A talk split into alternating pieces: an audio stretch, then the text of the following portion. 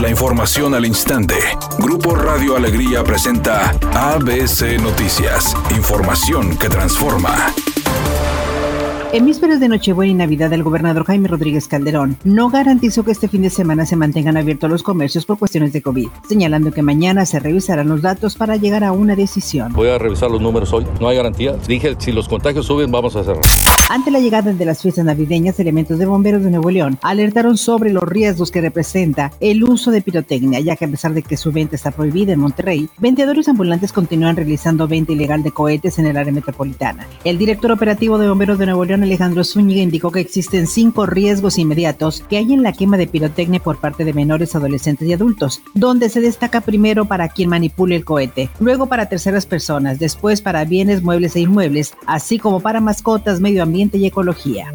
La nueva coalición entre los partidos PRI, PAN y PRD está planeada para quedarse con el presupuesto de la población de escasos recursos en México. Así lo declaró el presidente Andrés Manuel López Obrador, quien agregó que lo que se pretende es tener la mayoría en la Cámara de Diputados, lo que representaría el control en las decisiones y se podría redirigir los recursos para atender a los sectores vulnerables en el país. Finalmente, el presidente dijo que la coalición desea volver al antiguo régimen.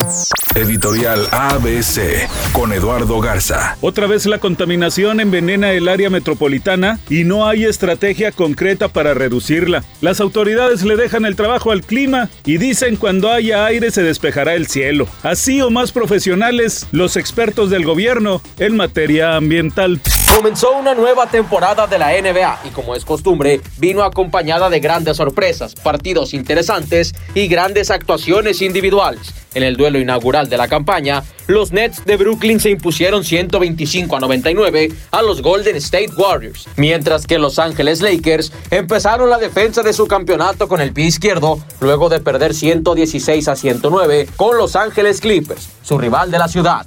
Cada vez falta menos para que el grupo RBD vuelva al escenario, aunque en esta ocasión será de manera digital. Anaí, Maite Perroni, Christopher y Cristian están reunidos ensayando las coreografías de sus canciones, recordándolas e incluso volviéndolas a montar. Así se ve en un video que compartieron a través de las redes sociales. De hecho, a partir del clip surgieron muchas especulaciones. Los fans aseguran que la participación de Dulce María y de Poncho, aunque sea como invitados especiales, logrará que los seis se reúnan una vez más. En este momento se registra un accidente en la avenida Israel Cavazos, en la incorporación hacia la avenida Miguel Alemán en dirección hacia el poniente. Maneje con precaución, hay tráfico lento en la zona. Otro choque se reporta en la carretera nacional en la circulación de sur a norte, a la altura del sector de Valle Alto. Esto está provocando tráfico muy lento. La velocidad estimada de avance es de 30 kilómetros por hora, sea paciente. Asimismo, se registra un choque de crucero en Julián Villagrán y Tapia en el centro de Monterrey. No se reportan lesionados, pero sí hay tráfico lento. Tómalo en cuenta y recuerde siempre utiliza su cinturón de seguridad, no se distraiga con su celular mientras conduce, que tenga una excelente tarde.